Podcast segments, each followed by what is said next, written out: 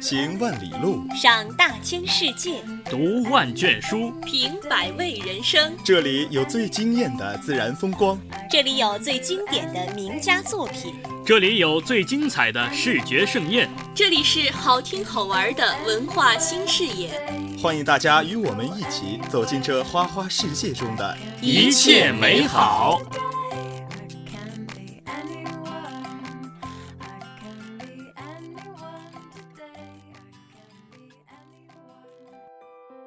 聆听文化之声，体会世界之美，用心灵体味生活，用文化开阔视野。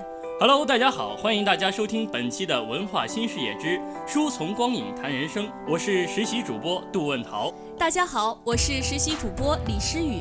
这几天给大家推荐了不少电影，不少旅游胜地，好长时间没有给大家推荐一本书了。那今天要给大家推荐一本什么书呢？小黑。今天呀，要给大家推荐的一本书是易中天老师的《中国智慧》。嗯，看不出来呀，小黑，你还看过这么深奥的书啊？哎，你别门缝瞧人，把人看扁了。易中天老师可是我的铁杆大粉丝呢。什么？哎，不对，我是他的铁杆粉丝。他在百家讲坛的《品三国》《汉代风云人物》，我可是一集不落的看完了呢。好了好了，别吹了，快给大家说一说这本书吧。中国智慧是易中天先生在六场演讲稿的基础上整理而成的一部新著。这六场演讲的题目分别是《周易的启示》《中庸的原则》《兵家的思考》《老子的方法》《魏晋的风度》《禅宗的境界》。同时呢，也是这本书的六个章节。易中天先生以其特有的生动、幽默、睿智和博学，引领读者游弋恢宏的中国文化圣殿。领悟中国智慧的真谛和内涵，从古人博大精深的哲学思想中获得启示。正如在书封皮上所写：“智慧与知识不同，知识属于社会，智慧属于个人。知识可以收受，智慧只能启迪。”先秦诸子的智慧源头，乃至中国智慧的源头，其实就是《周易》。《周易》现在看来，有的人会认为是迷信，是用来算卦的。其实，当初《易经》的功用就是卜筮，是占卜的法则的总结；而《易传》中是用来注释《易经》的，是哲学书。但是要强调的一点，《周易》是巫术当中的哲学，至少有哲学精神，这也是书中第一篇所表达的内容。《易经》是源头、起点，是我们中华民族的金字塔。以它为起点发展出的支流，首先就是道家的老子，之后是儒家和墨家、法家等等。台湾师范大学的曾仕祥教授曾表达过这么一个观点：最最玄妙的道家思想是给智慧高深者讲解义的，儒家是给中等智慧的人讲解义的，墨家则是给底层的劳动大众讲解义的。中庸说难不难，说简单也不简单。因为绝大多数人是对中庸没有正确认识的。为什么要讲中庸？因为易需要中庸，需要直中。易是变化，是动态的认识世界。宇宙中一切都在变，唯有变是不变的。但是变化需要讲求度，必须要变，但是不能毫无章法的乱变，要变得恰到好处才对。那么怎样变才能恰到好处呢？子曰：“过犹不及者是也。”把易教授的观点总结一下，就是以下四句：中庸是道德境界，中庸是思想方法，中庸是处世哲学，中庸是做人艺术。中庸是中国智慧，但不是唯一的中国智慧。有中庸就有非中庸，法家和道家就不主张中庸。法家的智慧是斗争的智慧，老子的智慧是转化的智慧。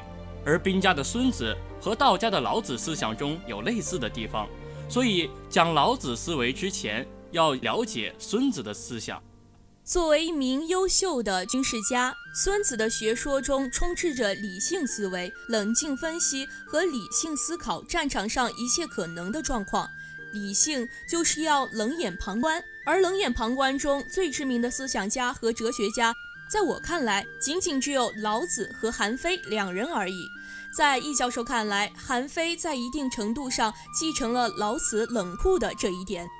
老子给我们提供了真无为和假无为两个元素，我们将这两个元素两两组合，有四种情况：以有为求有为是墨子，以无为求有为是韩非，以无为求无为是庄子，以有为求无为是谁呢？是禅宗。而在庄子和禅宗之间的起桥梁作用的，就是魏晋风度。所以，先秦诸子之后，就要讲魏晋时代了。春秋战国和魏晋时期是我国历史上两次思想解放的伟大时期，是真正百家争鸣的时代。魏晋在中国思想文化史上的地位是仅次于春秋战国的，这是我们中华民族的一个智力大开发、智慧大闪光的时代。美仪容的魏晋风度是中国智慧艺术化和人间化的一个里程碑。魏晋风度其实还要包括风采和雅量。风采与仪容有关，雅量与性情有关。真性情而有雅量，美仪容而有风采，则是因为智慧。因为有风采，仪容才美丽；有雅量，性情才可贵。但是长得漂亮可能徒有其表，性情耿直可能难以包容，这就要有智慧。大智若愚表现出来的就是雅量，知者乐水表现出来的就是风采。魏晋时代社会的主要风气就是探讨玄学，坐而论道，头脑风暴，是我个人非常向往的生活。但魏晋时期清谈成风，大家聊的话概括起来就是莫谈国事。那么魏晋时代的价值取向是什么呢？概括起来就是向往自由，渴望真情，蔑视世俗，服从内心，热爱自然。造成这种特点的主要原因，就是因为政治黑暗。政治黑暗，美就只在自然；礼教虚伪，美就只在天际；前途无量，美就只在当下；人生无常，美就只在今世。魏晋时代也有其意义，就是中国智慧的转折，从有用向无用的转折，从人格到人情的转折，从社会到自然的转折。这样的转折，正是禅宗产生的契机。禅宗的产生来源于传说。从佛祖拈花、摩诃迦耶微笑，到达摩来中国一苇渡江、面壁九年，直到六祖慧能的传说，这期间经历了好几代，都是以传说的方式流传下来的，记载在禅宗经典《五灯会元》与《六祖坛经》《景德传灯录》等书之中的。那么，小黑，禅宗是干什么的？禅宗呀，在我们看到的公案，其方法就是启发式教学。是比孔子的因材施教更深入，也更加极端的教育方法，因为他们教的不是知识，而是智慧，而智慧呢，只能由启发得到。到此为止啊，这本书也就大功告成了。哎，说了这么多，我头都要绕晕了。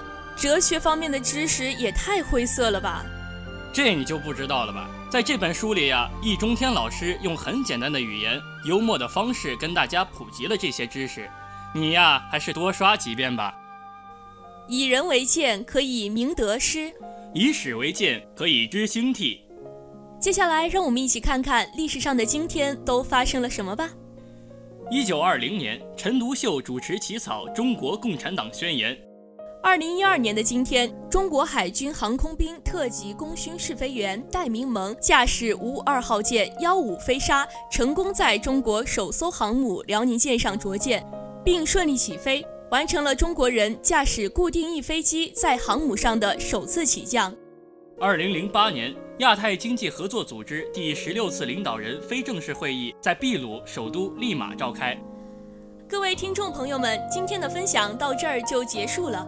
希望大家能够喜欢我们，多多关注我们在荔枝 FM 上、辽宁大学大学之声上的节目。感谢大家收听本期的《文化新视野之书从光影谈人生》，我是实习主播李诗雨，我是实习主播杜问桃，感谢导播刘子璇、王浩然，我们下期节目再见。